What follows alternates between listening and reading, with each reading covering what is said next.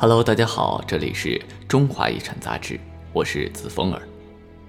今天咱们来说说技术决定颜色的贵与贱。与很多文明一样，服饰的等级制度在中国古代也是区分社会阶层、身份贵贱、官位高低的重要手段。历代建国之初，都需要对其进行严格的详细制定。服饰可通过样式、配件、纹样区分。自北朝以来，服饰的颜色也逐渐成为最重要的区分手段之一，形成了完备规范的品色服制度。通过服饰颜色展示鲜明的等级序列。第一次明确制定品官服色等级，是从隋大业六年，也就是六一零年。有唐一朝经过六七次的微调，基本确定了紫、绯、绿、青、黄的五色服制度，并基本为后世所沿用。为何采用这些颜色来体现服色等级，是一个很有意思并值得探究的话题。其形成原因也许是多方面的。但深层原因很有可能是和当时的各种颜色染制的难易程度有很大的关联。首先是位居首位的紫色，紫在传统中国黑白赤黄青五正色之外，原本并不是高贵的颜色。孔子就很看不上紫色，在《论语·阳货》里。甚至有“恶子之夺诸也”的批评。紫色的地位是从魏晋南北朝以来开始逐渐上升的，在隋代又正式超过朱色，跃升为百官常服的一等服色。有说法推测，这与道教重子有关，但或许也和当时的紫色染料的难以获取关系更大。在古代的西方，优质的紫色染料主要从一种产于地中海东岸的古罗所分泌的液体中提炼而得，称为啊古罗紫。古罗本身产地有限，而且大约几千个海螺才可以提炼出几克的紫色染料，导致其价值极其昂贵。有时甚至十克黄金仅能购买一克染料。在中国，虽然紫色并不需要从昂贵的古罗紫中获取，但染制也并不容易。中国传统紫色染料基本只有紫草的根，制取复杂，并且需要十数次反复染着，仅在丝绸上着色较易，而在平民化的麻。革上比较难染色，所以当时成为高级颜色也顺理成章。有意思的是呢，到了明代，因为恶子夺珠与国姓朱之冲突，紫色的地位一落千丈。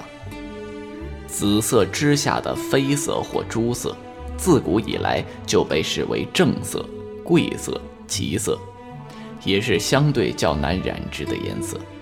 早期染红多用西草的根，西草适用于丝绸染色，而在棉麻织物上效果不佳。汉以后多用红花的花瓣作为红色染料，红花采摘耗费人工。北魏《齐民要术》称，一青花日需百人摘，以一家手力十不充一。采摘之后，经过出桃分离黄色素，复陶固着红花素，发酵，再干制成干红花或是阴干成红花饼，才可进一步染色。在南北朝时期，尚不属于一种很容易获取的染料。红花染出的朱红色鲜亮动人，遂成为仅次于紫色的二等肤色。相比于高贵的暖色调紫、朱色等，冷色调青绿色则属于相对低贱平常的三四等肤色。青蓝色的主要来源是青靛，青靛的原料兰草品种来源丰富，有了兰、松兰、木兰、马兰等等，分布极广，种植较为容易。从先秦一直到近现代，青色在中国一直都属于极其平民化的一种服饰色彩，而绿色在传统观念中本是贱色。古代染绿大多是通过在青色上叠染劲草或者是槐花而成。青绿属相近色系，自唐以来，二者排序或前或后，大多数处于常服品色等级中靠后的位置。青衫、青袍成为卑微官吏的代称。青绿之后的黄白淡色系。隋唐以来，基本均为外流官以及庶人肤色。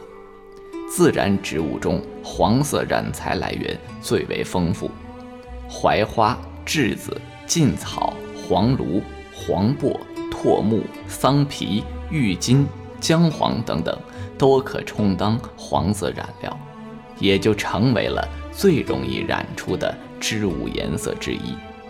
另外，完全不进行染织的布料，则是最为廉价的白素。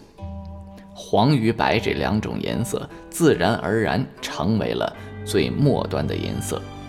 有“黄衣选人”的说法，白衣、白丁也被用来称作无功名官吏的平民。需要特别指出的是，我们传统观念中属帝王的黄，其实。和庶民之黄并不相同。